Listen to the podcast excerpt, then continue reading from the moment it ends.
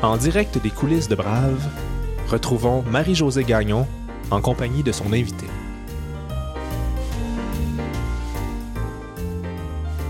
Nous sommes le 31 mars 2021 et je reçois Stéphanie Kitambo, professeure de yoga et fondatrice de Das Yoga, une école qui se spécialise dans le yoga thérapeutique pour les personnes aux prises avec des déficiences physiques ou intellectuelles.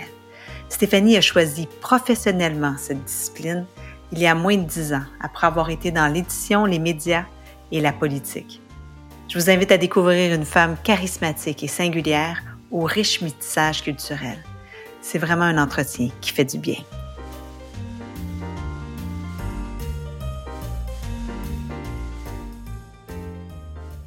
Bonjour Stéphanie. Salut Marie-Josée. Je suis vraiment contente de te recevoir aujourd'hui. Moi aussi, contente et un petit brin de nervosité. C'est bon, c'est bon. c'est bon. Je suis vraiment contente de te recevoir à la... après un an de pandémie alors que tout le monde est à bout.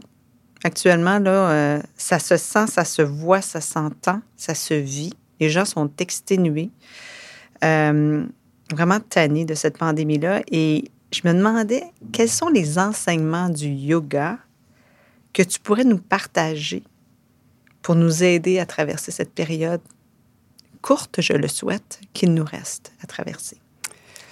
C'est un grand défi, mais j'accepte de le relever. Il va falloir, euh, selon moi, euh, prendre cet inconfort que nous sommes en train de vivre qui a quand même, c'est un, inconfort en dents de scie. Hein, on, tu vas pas le vivre au même moment que moi, je vais le vivre différemment à différentes périodes. Donc il y a des effets yo-yo aussi dans cet inconfort, mais il va falloir prendre cet inconfort, à mon avis, c'est ce qu'il y a de plus instructif et de plus constructif, et de voir comment euh, comment on peut en faire une force, comment on a pu, qu'est-ce qu'il a pu révéler en nous, qu'est-ce qu'il a pu susciter en nous? Euh, il n'y a que ça, à mon avis, si on veut sortir de, de, cette histoire, de ce chaos gagnant, si on ne veut pas juste avoir des pertes, si on ne veut pas juste avoir des blessures, si on ne veut pas juste euh, en être écorché, il faut euh, contrebalancer. En yoga, on utilise le mot contrebalancer. On vient placer des postures dans notre corps pour créer de l'espace. Donc, on répond à une contraction on répond à une tension. Alors, selon moi, le yoga euh, peut venir, l'enseignement à l'arrière des postures par rapport à ce chaos, par rapport à cette zone d'inconfort, parce que c'est ça, euh, il nous propose, à mon avis, de, trouver ce qui a pu être positif. Il y a des choses positives. Il n'y a pas que du noir dans cette pandémie, oui, on en a ras-le-bol, oui, nous sommes essoufflés, euh, nous sommes inquiets, on est passé par des doutes, des vacillements, on, a perdu nos boulots, on les a, on les a retrouvés, certains ne les ont pas encore retrouvés, euh, les adolescents, les enfants, les écoles. Certains y ont laissé leur santé, d'autres leur vie. Totalement. On a perdu des proches, on s'est inquiété, on... mais c'est quoi la leçon? C'est arrivé pourquoi Je peux pas croire que ce soit arrivé pour rien. Euh, moi, je crois pas au hasard. Hein. Euh, dans l'hindouisme, on dit ce qui doit arriver arrive. Faut-il en tirer quelque chose? Faut-il entendre le message à l'arrière?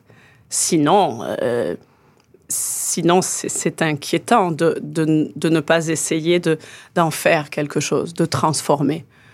sinon, on manque de sens et l'être humain sans un sens. Mais on est là pour, on est sur cette terre pourquoi? C'est une grande question. et toi, qu'est-ce que tu en as tiré de positif? Ah, la patience. Euh, on est dans une société où ça clique, ça claque. On veut aller vite. Même tout professeur de yoga, moi qui enseigne, euh, la patience, le ralenti se déposer, s'ancrer.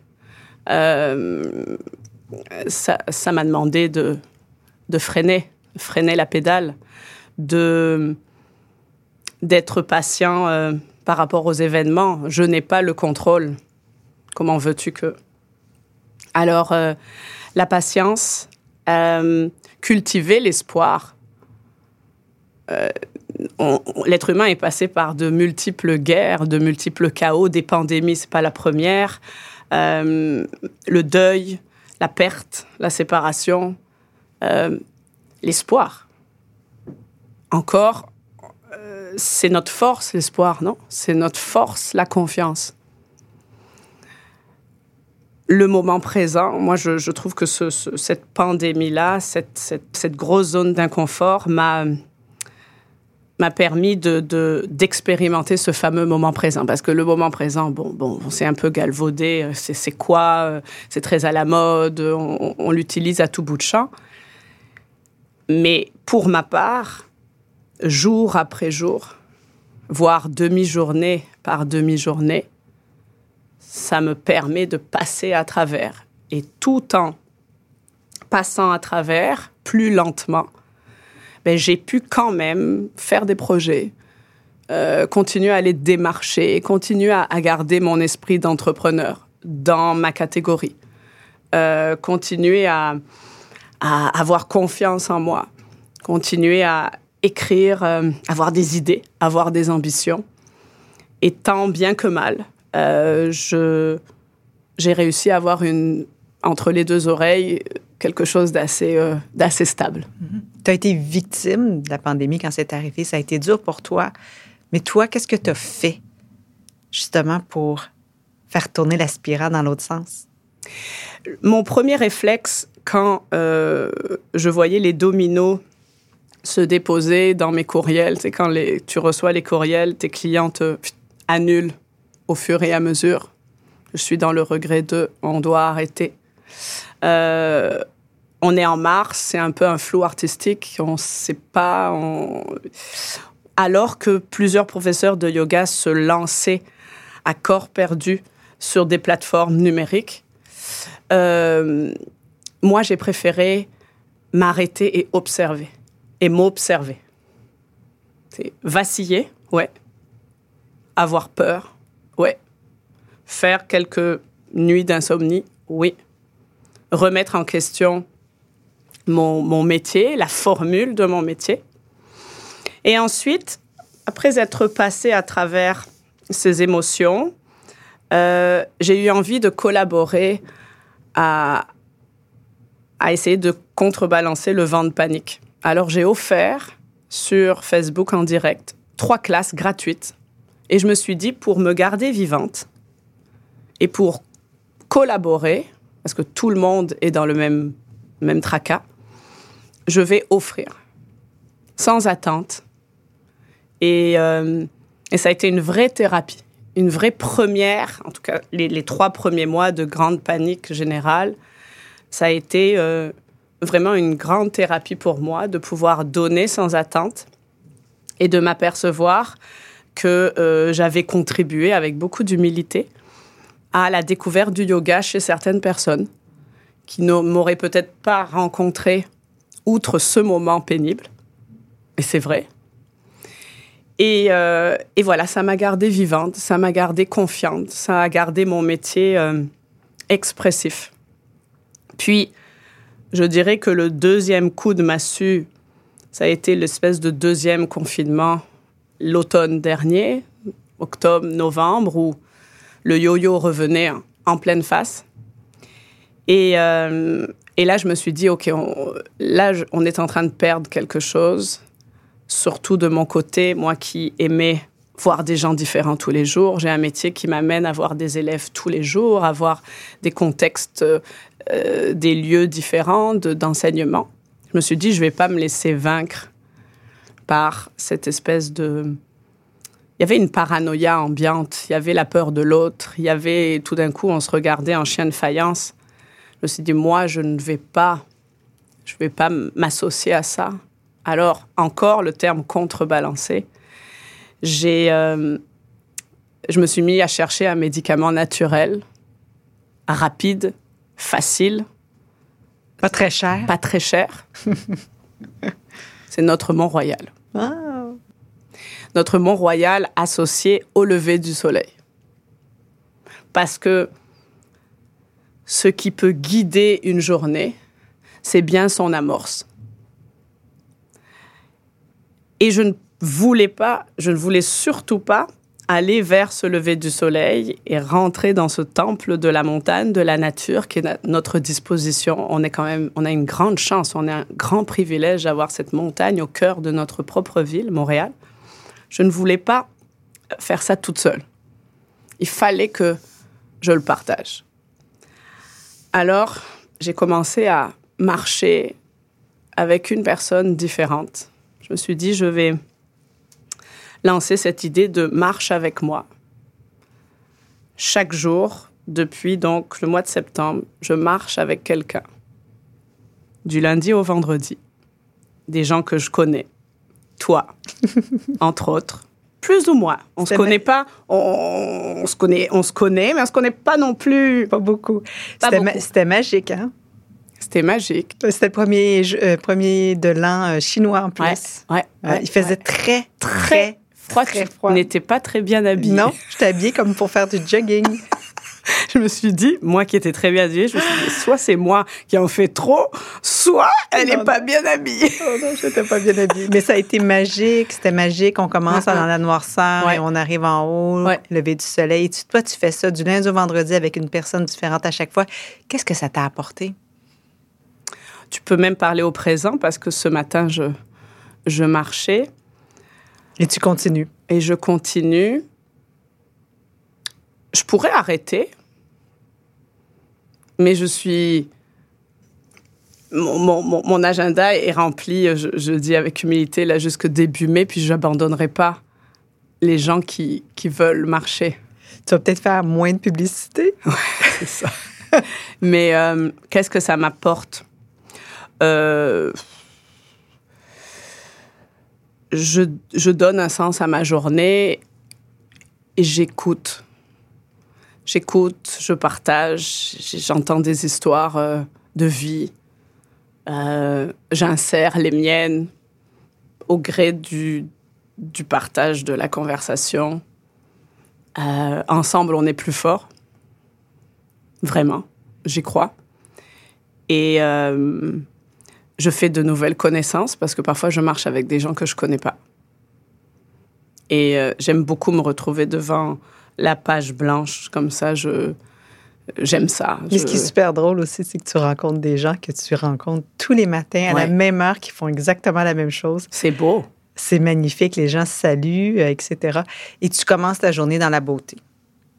Je commence la journée dans la beauté. Je commence la journée en bougeant le corps, les articulations, la marche, tout, avec toutes ses propriétés, mm. la nature, les arbres, l'air. Puis c'est inconfortable parfois de se lever très tôt. Je mentirais de dire que je me suis toujours levée euh, quand il fait moins 20, quand il fait moins 10, quand il y a... Mais jamais je l'ai regretté parce que dès que la rencontre se fait avec l'autre être humain qui, qui m'attend ou je l'attends, euh, voilà, c'est... La magie. La magie, ouais. Oui, puis je parlais de beauté. Tu es née dans la beauté, Stéphanie. Tu es née en 1975 mm, mm. à Aix-en-Provence, mm-hmm. d'un père congolais et d'une mère française. Tu as vécu toute ta jeunesse à Marseille. Quels sont les souvenirs les plus vifs que tu as de ton enfance? Hmm. Euh, les fins de semaine chez des grands-parents. Euh, qui avait un mât provençal en, campagne et comment les cousins et moi on chapardé des, raisins dans, les vignes euh, alors que c'était interdit, euh, comment on allait cueillir de l'autre côté de la route, on n'avait pas le droit de dépasser telle barrière, mais on allait de l'autre côté de la route à, attraper des figues et on les mangeait, on les mangeait à s'en rendre, en avoir mal au ventre. Euh, faire semblant, c'est toujours moi qu'on envoyait d'ailleurs. On était cinq cousins, faire semblant d'aller euh, demander à ma grand-mère des sacs plastiques pour euh, mettre soi-disant des, des, herbes aromates, du laurier, du thym, il y avait toutes sortes de... Mais c'était pour euh, placer des petites boules de cyprès qu'on arrachait des cyprès à l'intérieur et ensuite se les lancer dessus. Ça, c'était la guerre des boutons. C'est vos, euh, vos, balles de neige. C'était les balles de neige, ouais. parce que voilà. Donc euh, c'est euh, voilà, c'est c'est la Méditerranée, c'est la plage, c'est c'est la douce France. C'est la douce France. Ouais, c'est une famille très très aimante.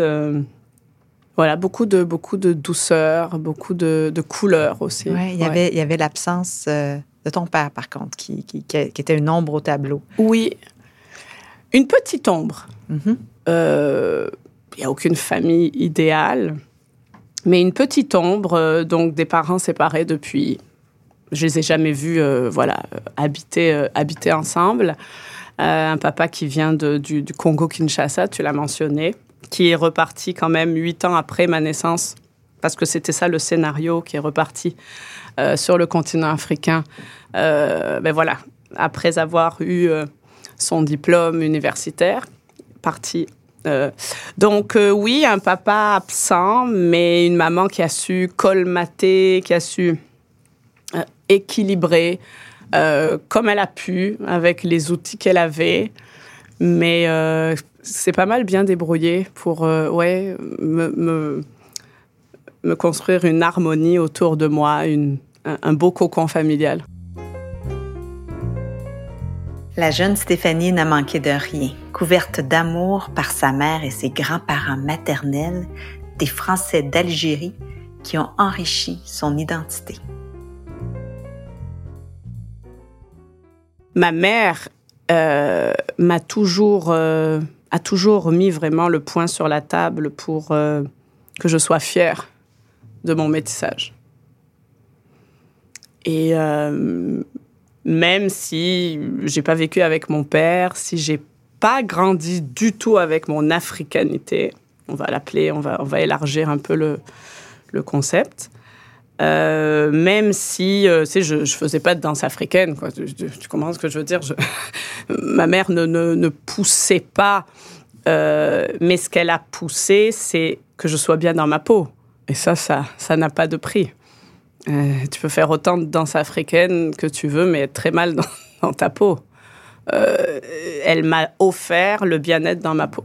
Elle m'a offert ma, la fierté d'un métissage. Même si j'avais pas vraiment de contact avec ce continent africain, mais elle m'a toujours dit sois fière d'où tu viens.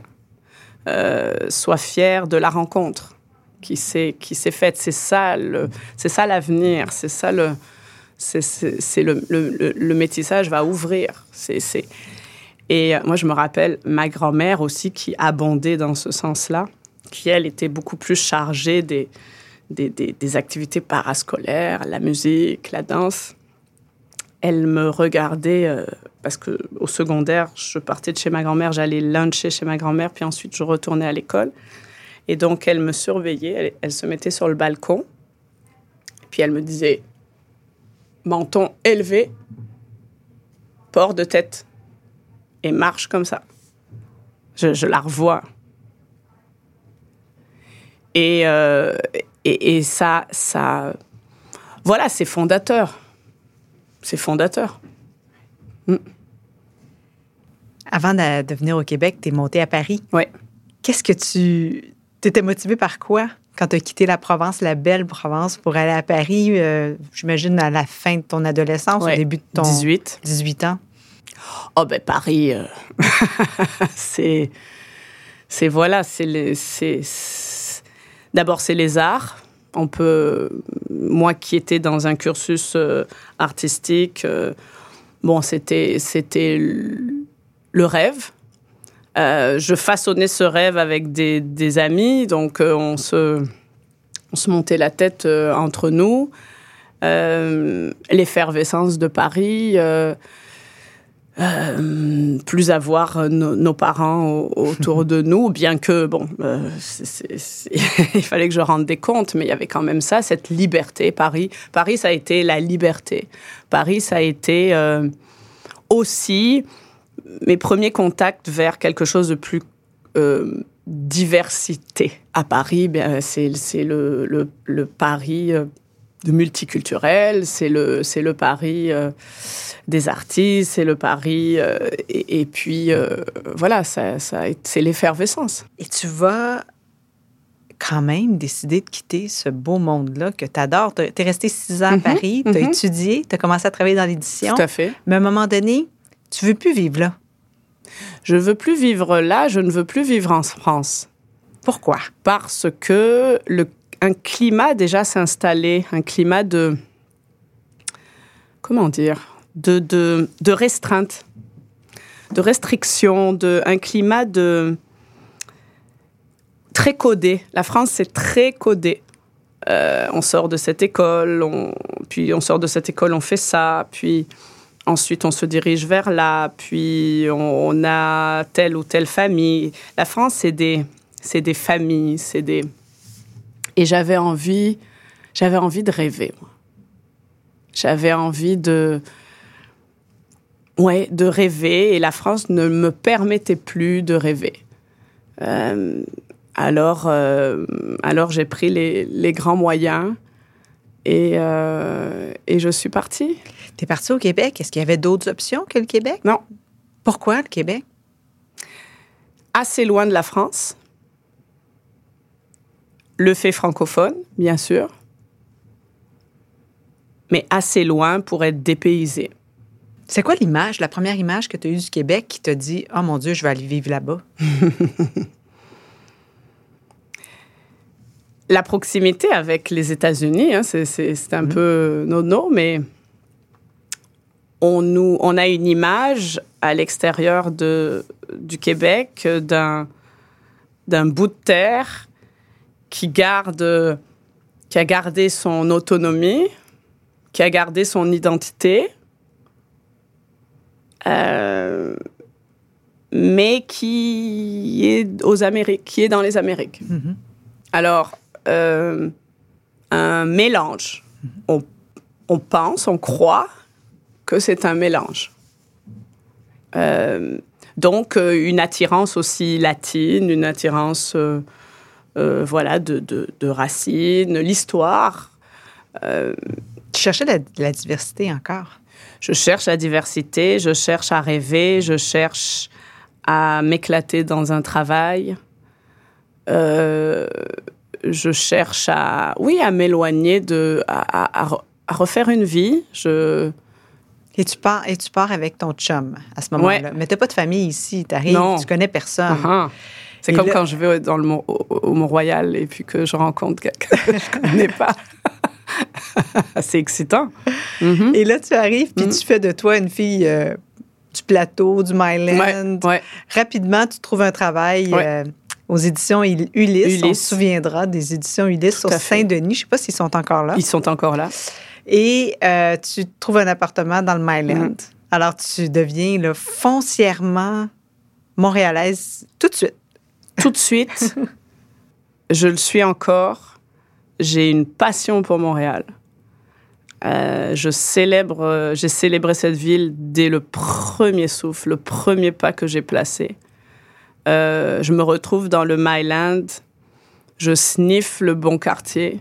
Moi, j'ai le pif pour. Euh, ouais. j'ai le pif. Oui, ouais, ouais, pour les tendances. Oui, hein. pour les ben, tendances. D'ailleurs, je, les... je serais pas surprise que même ta carrière soit un peu. Euh, oui, j'ai le pif. Je, hmm. J'aime j'aime l'intuition. Mm-hmm. J'y crois. Mm-hmm. Je ne peux pas juste voguer sur l'intuition, mais je, je, je j'écoute cette autre dimension chez moi. J'ai l'impression que tu sens, que tu vois, tu touches. J'observe. C'est très, très, très, sensoriel. Très organique, très... Donc, on se retrouve dans le Myland à, boire des cafés chez Olympico, à aller à la Latina. voilà, on est sur Waverly Saint-Viateur. Ouais. Ah oui, avec Au les cœur du cœur. et, et, et tu aimes ça. Et tu n'es pas déçu. Tu n'es pas déçu du Québec? Je ne suis pas déçu. Tu n'as pas été déçu du Québec? Non. Jamais. et est-ce que tu as été victime de racisme systémique? Jamais. Je n'ai jamais été victime de racisme systémique. Si je l'ai été, j'aime dire à la rigolade, je m'en suis pas aperçue. Mhm. Et je n'ai jamais été. Ou de racisme tout court? Non. En France, j'ai déjà vécu quelques épisodes. Mais j'ai jamais laissé ça euh, envahir mon cœur, envahir mon mental. Bien sûr que ça existe, Mhm. bien évidemment. Je suis pas non plus, euh, je me mets pas des œillères. Mais à Montréal, dans tout mon parcours professionnel, j'ai changé de parcours professionnel. J'ai côtoyé des milieux très québécois de souche. Je n'ai jamais vécu de racisme parce que j'ai la bonne, j'ai le bon, bon coloris de, de couleur. Certains diront que j'ai le bon accent. Certains, toutes sortes de. Euh, moi, j'ai, j'ai pas de, j'ai pas de conclusion. Je, je vis, je suis Stéphanie. Je suis Stéphanie Quitambeau. Si je veux faire quelque chose, je le fais. Je veux dégager ça. Ah oui, tu le dégages. Stéphanie, comment tu as vécu euh, la mort de George euh, Floyd et ce qui s'en est suivi au printemps?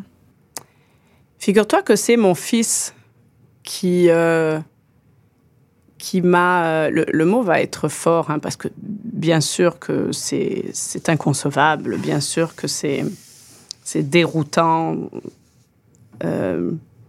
c'est sauvage, c'est... Mais c'est mon fils Kenzo, qui, qui a 16 ans, qui, euh, qui a voulu participer aux, différentes euh, manifestations citoyennes, ces marches que, que l'on a vues euh, voilà, se, transmettre dans plusieurs grandes capitales dans le monde, qui m'a sensibilisée à qu'en effet, une partie d'une population pouvait être encore tant opprimée. Bon, peut-être que je vais en, choquer plusieurs, mais étant donné que je, vis entre, que j'ai vécu entre plus vers la communauté blanche, là, moi je déteste parler de couleur, mais s'il faut que je m'explique, que j'explique un peu la, sensation que j'ai. Euh, chez les blancs, je suis pas complètement noire. Chez les, noirs, je tends vers le blanc. On- une espèce de- d'entre-deux. Et quand on est entre deux, on se forge aussi une espèce d'appréciation de, de la couleur que, que nous sommes, les, les, les métis, les cafés au lait. Les... Moi, j'ai pas de complication avec ce, ces termes-là. Alors, euh, étant donné que ma couleur de peau n'a jamais été objet de souffrance, je pense que je minimisais ce qui se, ce qui se passait en 2020-2021. Comme beaucoup, comme beaucoup de Blancs. Ouais, exact. Oui. Mhm. Ouais, ouais. Puis j'ose, euh, j'ose le dire, le, le- le raconter. Et c'est Kenzo qui, qui, qui m'a dit Maman, réveille. Euh, qui m'a proposé de venir à la, à la marche. Et, et c'est vrai que je me suis réveillée. Je me suis réveillée, je, je- ouais, comme si vraiment, oui, c'est ça, on me jetait un, un verre d'eau sur, sur le visage. Et, et pourtant, j'ai des amis, euh, euh, bon, plus, plus foncés, euh, d'origine de plusieurs pays africains, de la communauté haïtienne, qui, qui me parlaient de tout ça. C'est pas un manque de sensibilité de ma part, c'est comme une, comme une histoire qui n'est pas la mienne. Je sais, euh, J'ai jamais aimé aussi être euh, les noirs entre noirs pour noirs. euh, jamais trop aimé cette. voilà. Elle est à Montréal depuis un an et elle décroche un poste de recherchiste à Radio-Canada, un job de rêve, en tout cas dans mon livre à moi. Et elle va y travailler 13 ans, tout en montant les échelons jusqu'à devenir réalisatrice. Je suis vraiment impressionnée par cette réussite et je veux savoir quelle est sa technique pour réaliser un tel exploit.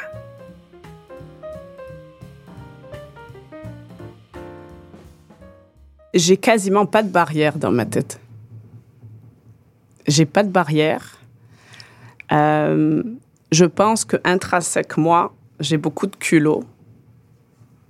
Ça a payé, de l'audace. J'ai pas peur de frapper aux portes. J'ai pas l'impression de quémander ou de mendier. Je frappe aux portes. Parce que sinon, personne va le faire pour vous.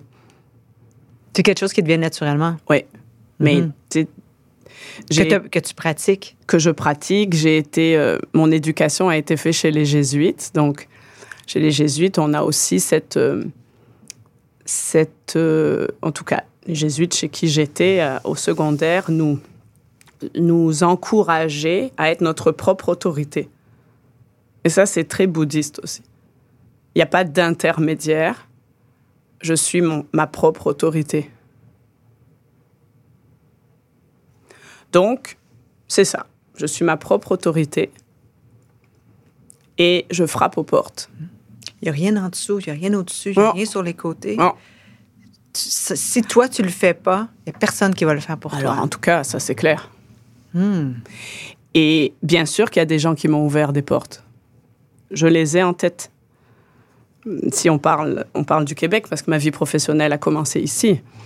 Donc, il y a des gens qui, qui nous ouvrent des portes et ça, ça n'a pas de prix. Mais auparavant, euh, voilà, je frappe aux portes. Il y a, y, a, y a peu de choses qui me font, qui me font peur. Le risque, c'est quoi? Qu'on me dise non alors, avant de, de conclure que ça va être non, il faut que je- j'essaye. Ouais. Alors, tu commences comme recherchiste, euh, journaliste. Ouais, ouais. Tu vas être, journaliste tu vas être aussi ré- réalisatrice. Ouais. C'est là que tu vas rencontrer le papa Oui. euh, de Kenzo, Oui. François Bougingo. Bougingo, exact. Congolais comme ton père. Je Alors, lui-. François, il est rwandais, Ah, mais avec l'histoire de, de- de différents mouvements dans sa famille, de camps de réfugiés. Il est né à Kisangani, au Congo, deux parents rwandais, et qui bougeront, malheureusement, je dis au gré, mais de, des conflits, des guerres. Donc, oui, il y a ça qui. on, avait plus que ça en commun, mais il y avait cette terre euh, natale, ouais. Je tombe amoureuse de, de cet homme. Parce que je voilà il, pour ce qu'il est. il me plaît il, il, euh, ouais son intelligence euh, son humour pour ce qu'il est ouais exact Et vous allez avoir un magnifique enfant, Kenzo, qui ouais. aujourd'hui a 15 ans. À 16 ans. 16 ans aujourd'hui. Euh, mais là, tu, tu adores Radio-Canada et pourtant, tu vas quitter Radio-Canada. Euh, en 2013 pour, Ouais, aller, pour aller ouais, travailler ouais. dans un cabinet politique. Parle-moi de cette euh, décision que tu prends. c'est une euh, c'est une drôle de décision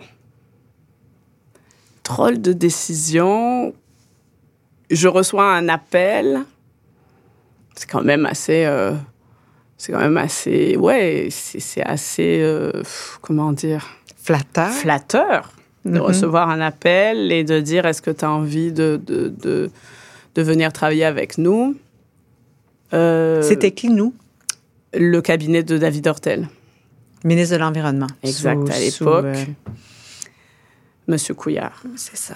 Et voilà, oui, c'est flatteur. Euh, à ce moment-là, le bateau de Radio-Canada était, était un, un vacillé pas mal.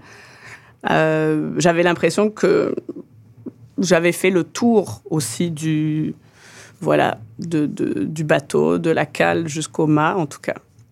J'avais travaillé avec les gens avec qui j'avais envie de travailler. Et puis, je dis oui. Je dis oui, mais pas pour les, pas pour les bonnes raisons. Hmm. C'était quoi les raisons qui t'ont motivé à y aller? Euh, L'ego, euh, le côté flatteur, le côté paillette, le côté euh, Pouvoir. pouvoir. on- ben, c'est pas du tout à cause de ça, mais en plus, on- on- mon entourage me voilà est, est très content. euh, je dis oui, mais euh, mais ça, mais quand je disais oui, mon abdomen disait non. Hmm. Mais j'ai dit oui. Alors, Est-ce que tu te souviens qu'à ce moment-là, au moment de dire oui, tu sentais ton Oui. abdomen? totalement. Il t'a pas reculé? Non. Ben, on, on fait tous ça un jour, hein? Ouais. Mais je me rappelle en plus, je dépose Kenzo à l'école, 8h34, quelque chose comme ça. Un appel.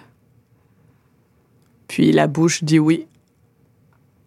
Mais le fond du fond dit non. Et puis, c'est, c'est, c'est parti. C'est parti, puis c'est resté comme ça. Mm, mm. Ouais. Pendant combien de temps? C'est resté comme ça pendant un, un- un bon moment jusqu'à me, me rendre, euh, jusqu'à ne pas être bien, Hmm. jusqu'à euh, frôler euh, le burn-out, Ouais. jusqu'à faire de l'insomnie, jusqu'à euh, ne plus pouvoir euh, se reconnaître euh, dans un miroir. Ce que tu as vécu est difficile. Ça veut pas dire que la politique, Ah, mais bien évidemment, que la politique est, est- est comme ça. bien évidemment. Mais Parle-nous de ton expérience à toi. Qu'est-ce que tu as vécu pendant, pendant deux ans, je Ouais. pense? Bon, c'est je, je, je, je, je- c'est pas le bon casting. Je me sens pas je me sens pas dans la bonne pièce de théâtre. Je me sens pas sur la bonne scène, je me sens pas dans les bons habits. Mais tu continues, tu continues Ouais. deux ans. Ouais, je me sens pas dans les bons habits. Je euh, je bon, je corresponds pas du tout au stéréotype de l'attaché de presse euh, type. Bon, ça c'est pas c'est pas quelque chose qui veut- mais c'est un tout là, c'est des choses qui s'additionnent. Euh, j'ai j'ai pas de plaisir sauf avec certaines personnes que je vais rencontrer, Euh, notamment des femmes. Euh, Certaines, je, les, côtoie encore. Et, euh, et pendant les moments les plus durs, je me raccroche à ça. Des bonnes tranches de rigolade. euh, je, mentirais de dire que j'ai rien appris. Ça a été d'une formation exceptionnelle. J'ai consolidé beaucoup de choses. J'ai découvert des habiletés insoupçonnées. Euh, j'ai compris ce que je n'aimais pas. j'ai compris ce que je ne voulais plus faire. Ça, c'est ça, c'est c'est fort. Et puis voilà, après le courage de, de quitter, le courage de. Comment ça s'est passé, la fin? Eh ben la fin, j'ai- il a fallu que je dise que j'en pouvais plus, que c'était justement pas la la bonne la bonne actrice que vous avez engagée. C'est c'est une erreur commune et qu'il fallait que voilà qui, qui que j'étais pas à la bonne place. Mhm. Puis ça s'est fait aussi alors que tu, on le sait, dans un travail comme ça, on passe beaucoup de temps à l'extérieur de la maison. 80-90% de notre temps est à l'extérieur de la maison et un, Et j'ai un petit garçon. un petit garçon. Ah, c'est terrible ça. Est-ce que tu as des remords? Non. Non, non, aucun remords. Ma mère m'a. J'ai vu, vu une maman qui a fait ses choix et qui m'a toujours dit n'aie aucun regret. Mhm. Qui m'a toujours dit je n'ai aucun regret. Mhm. Et moi, je n'ai aucun regret. OK. Non. Mais de toute façon, cette, cette période-là t'a amené tellement bas que tu pouvais juste remonter. Ouais. Oui. Puis t'es remonté vers quoi? Je suis remontée aux sources. Je suis remontée à ce fameux abdomen que j'avais pas écouté auparavant et qui euh, et qui avait continué à me parler et qu'il fallait absolument que je l'écoute. Et je suis remontée au corps. D'où cette euh, cette branche qui s'est avérée être actuellement mon mon, mon métier, le yoga. Fallait que je retrouve mon corps. Et j'étais beaucoup entre les deux oreilles mais il fallait que je me, je me ressource. Ça aussi, le, terme est galvaudé, mais c'est ça. Il fallait que je me ressource, il fallait que je me retrouve, il fallait que je me respecte. Et, et je me suis donc, euh, je me suis donc offert des outils pour, euh, voilà, pour retourner à la surface de l'eau, la méditation. C'était et- pas nécessairement un plan de carrière à ce moment-là? Non, c'était une, euh, c'est une bouée qu'on m'a lancée. Est-ce que tu as pris des cours particuliers, des cours de, pour devenir professeur de yoga à ce moment-là, ou tu prenais juste des cours pour pratiquer le yoga? Je prenais des cours pour pratiquer, mais j'avais ciblé un professeur bien spécifique. j'avais ciblé un professeur dont le parcours venait me rejoindre, Mhm. dont le parcours, c'est Nicole Bordelot, Ah ouais. venait répondre à certaines de mes questions. Euh, les changements qu'elle avait volontairement placés dans sa vie pour justement se retrouver, pour justement retrouver son corps, pour euh, guérir certaines choses. Et je me retrouvais dans ce parcours. Donc je me suis dit, c'est possible. C'est faisable. Et donc j'ai commencé à apprendre, euh, à, à suivre ses enseignements jusqu'à euh, avoir cet appel de me dire je rentre dans une formation pour, en tout cas au bout de laquelle je deviendrai professeur de yoga. Qu'est-ce que ça voulait dire quand j'ai été sélectionnée? Je ne savais pas. Est-ce que ça voulait dire que j'allais enseigner? Je n'avais pas compris encore ça. pas de plan d'affaires. J'avais pas de plan d'affaires, sauf celui de. Mais c'est ça, de trouver l'espace pour trouver des réponses à mes questions.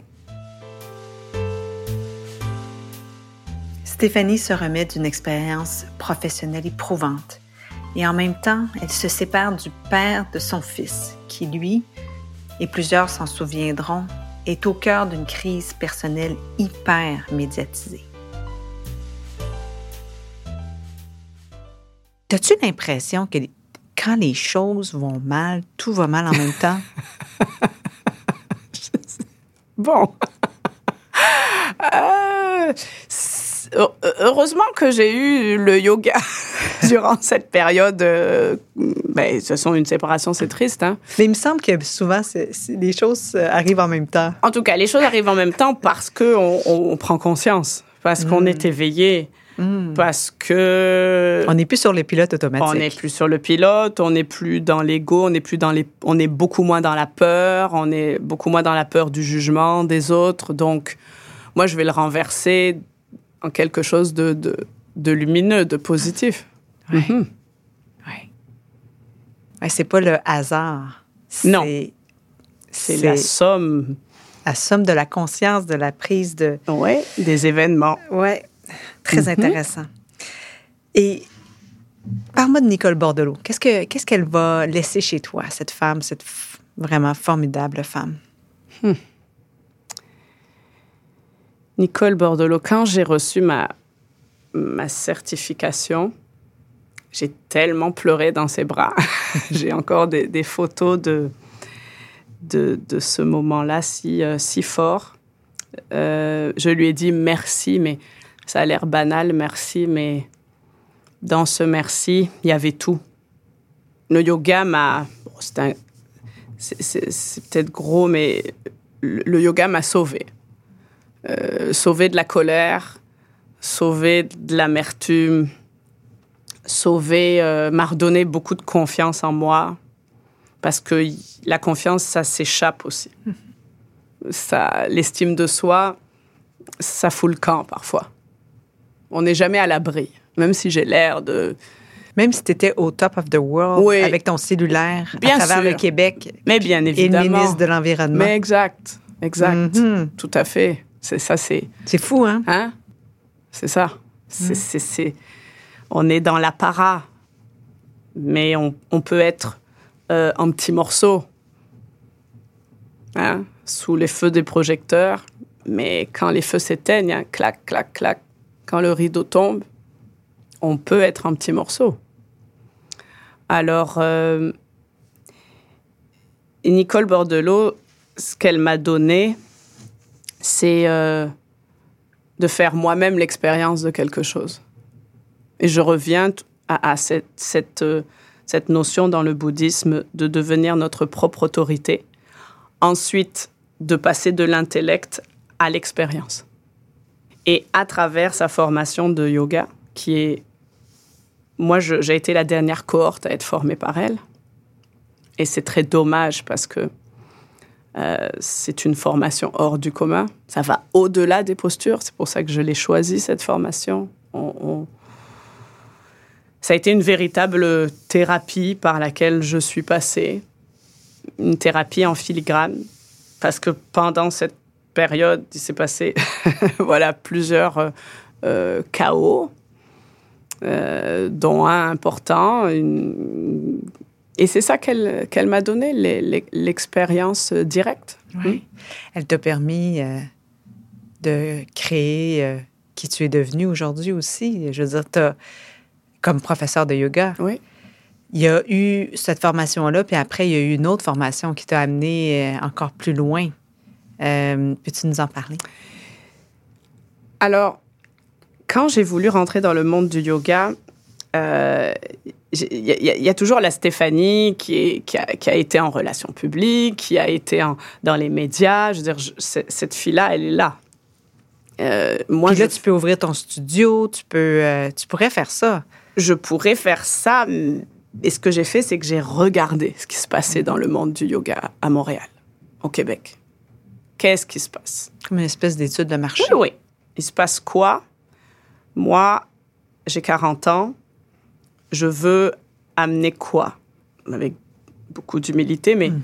je veux faire la différence dans quoi? Quels sont les, les besoins? Est-ce que j'ai envie euh, d'enseigner le yoga comme si? Donc, je me suis poser beaucoup de questions par rapport à ça. Comment je veux signer toute l'oralité que j'avais acquis mhm. en relations publiques, dans les médias, euh, l'utilisation de la langue française? Comment je peux prendre tout ce bagage l'amener dans mon enseignement Donc, je me suis rapidement posé question. Nicole Mordelot m'avait dit, Stéphanie, il y a une place pour tout le monde. Parfois, il y a deux boulangeries, deux coiffeurs qui sont dans la même rue. Ça veut dire qu'il y a de la place pour tout le monde, à condition que tu façonnes ta signature. Et ça, ça se travaille. Ça se pense. Ça se construit. Donc, j'ai très rapidement, moi, je perds pas trop de temps. Hein. Vais ça. très rapidement je me suis posé ces questions et je me suis attelée comme si j'étais mon propre coach de vie, parce que c'est quelque, quelque part, c'est un, une trame aussi qu'un coach de vie peut nous placer sous les yeux quand on en a besoin. Mais très rapidement, j'ai, j'ai, ouvert mon carnet d'adresses et puis je me suis mis à proposer mes services, à taper aux portes. T'es venue à une soirée brave? Oui, je suis venue à une soirée brave parce que je voulais te rencontrer. je dis, celle-là, là, il me semble que... Et j'ai eu le bonheur d'avoir une séance avec toi. C'était magique. Magique. Et, quand tu parles de signature, je te le confirme. Oui. tu as ta signature et, et tu marques. Tu marques. Et, mais parle-nous du yoga thérapeutique dans lequel tu t'es lancé? Dans lequel je me suis lancée et hum, qui, qui nourrit beaucoup mon enseignement. Euh, j'ai eu envie de m'intéresser au corps différent. Donc, dans des mobilités très différentes, que ce soit une paralysie cérébrale, un manque d'oxygène à la naissance, que ce soit une maladie dégénérative, que ce soit une sclérose en plaques. Je me suis rendu compte que cette population-là ne se trouvait pas euh, assez belle, assez bonne pour avoir accès à du yoga. Et que selon moi, tous les corps ont droit à faire du yoga. Alors, euh, ça a été là aussi des, un concours de circonstances. Un, premier contrat qu'on vous propose. Et, et là, j'ai dit oui avec l'abdomen. Et, l'appel, l'appel était là, la sensibilité était là aussi très forte, parce que j'ai une maman qui a travaillé auprès de, d'handicapés moteurs, et donc j'avais déjà ça. Une espèce de retour, hein.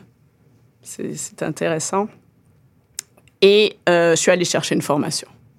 j'avais soif de proposer mes services. J'avais soif d'aller vers ce public. Oui, je me souviens aussi quand on s'est rencontrés, tu donnais des cours à des prisonniers aussi. Exact. Le, le, tout, tout ce qui ne pense pas pouvoir mériter. Je parle du yoga, mais je, c'est, mon dada. Hmm. C'est mon. Ça, Et comment ça se passe, ces cours-là, avec euh, des enfants lourdement, par exemple, par exemple des enfants lourdement handicapés euh, physiquement ou encore intellectuellement? Comment ça, comment ça se passe? Parce que souvent, j'imagine, ils bougent presque pas, ils te suivent à peine. Ce sont des petites classes d'abord. Mhm. Donc, 4, 5, 6 au, maximum.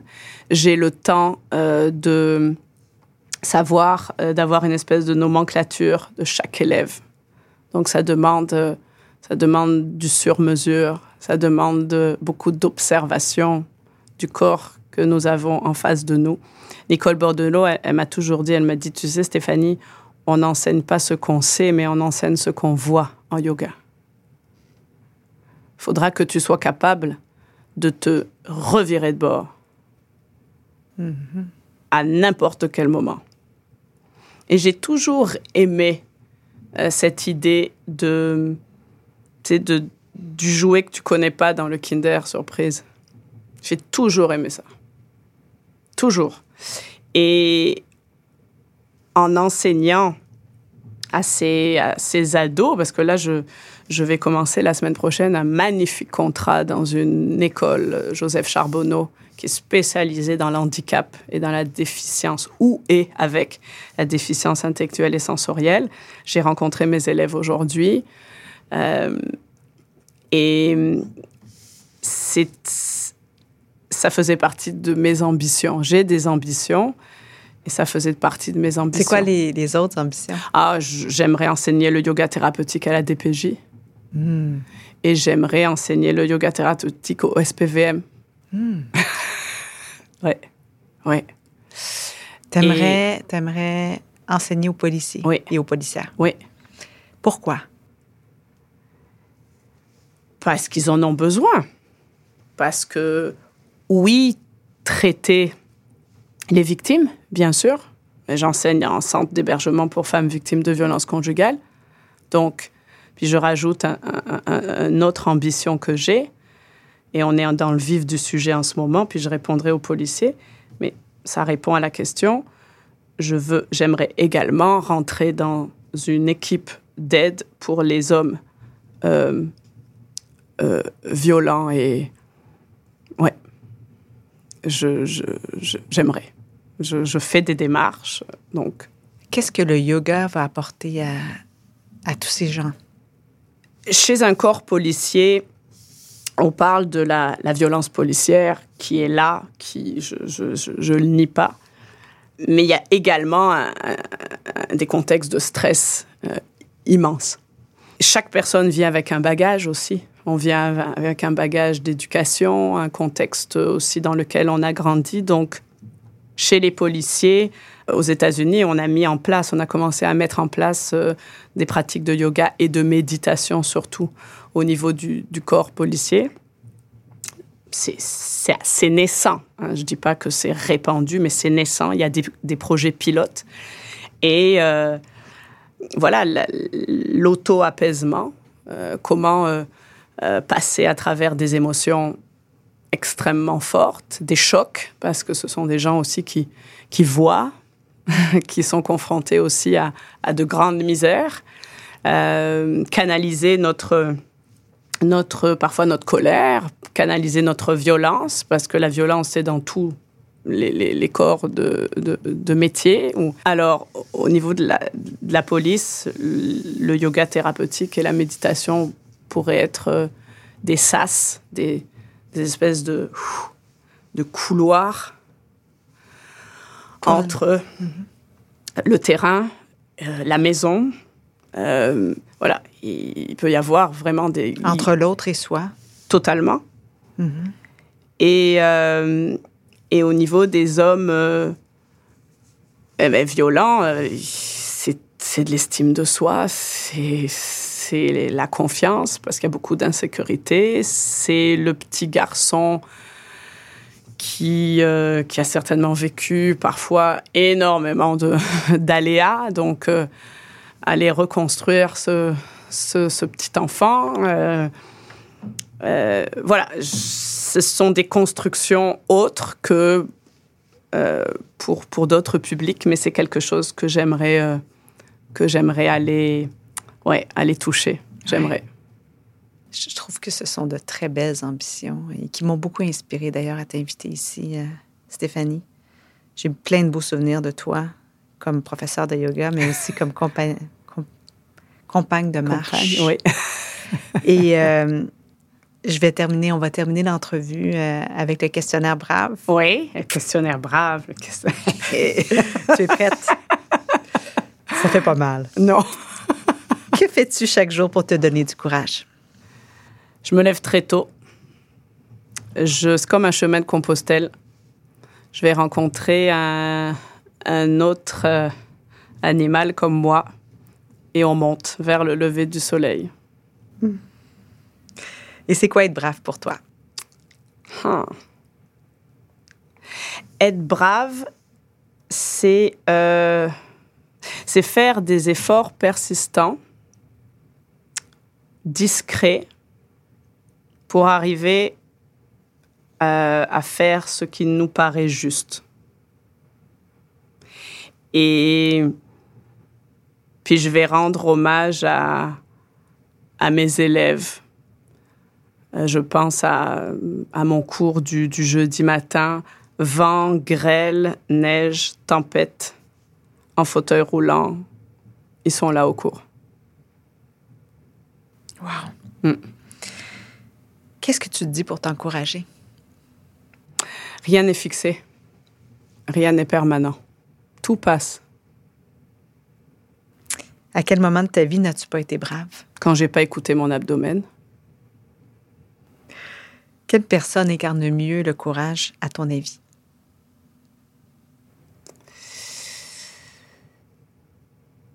Je revois ces adolescents tout à l'heure que j'ai rencontrés euh, qui, qui expriment euh, la vie malgré leur handicap, malgré leurs différences, qui sont souvent montrés du doigt, qui euh, et qui malgré tout euh, m'ont souri quand j'étais devant eux et que je leur présentais la, la pratique de yoga. Et qu'as-tu envie de dire aux jeunes pour les encourager? Il y a de la place pour tout le monde. T'as vraiment de la suite dans les idées, toi? Écoute, c'était une très belle rencontre, Stéphanie. Comme je l'imaginais, je suis vraiment heureuse de t'avoir reçu. Ça m'a fait un grand bien et je suis convaincue que c'est le cas de nos, euh, de nos braves qui de nous nos écoutent, braves, oui. qui nous écoutent aujourd'hui. Alors, merci beaucoup, Stéphanie. C'est un grand plaisir. Merci infiniment. Je suis sortie de cette entrevue comme on sort d'une séance de yoga, apaisée. Son approche, qu'elle en parle ou qu'elle l'enseigne, est bienfaisante. Après une période très difficile pour elle, Stéphanie a trouvé sa mission, une mission tournée vers l'autre. Et aujourd'hui, elle est en mesure d'aider et de redonner pour le grand bien de beaucoup de gens. Cela donne certainement du sens à sa vie. Je vous remercie d'avoir pris le temps d'écouter ce nouvel épisode. On se retrouve bientôt pour une nouvelle entrevue. Chers braves, d'ici là, portez-vous bien. Brave, la série d'entretiens avec des femmes qui ont du cran, est une idée originale de Marie-Josée Gagnon. Osez nous rejoindre sur notre site web à braveinspiration.com, de même que sur les médias sociaux. Si vous avez aimé ce balado, osez vous y abonner et osez le partager. Merci de nous écouter.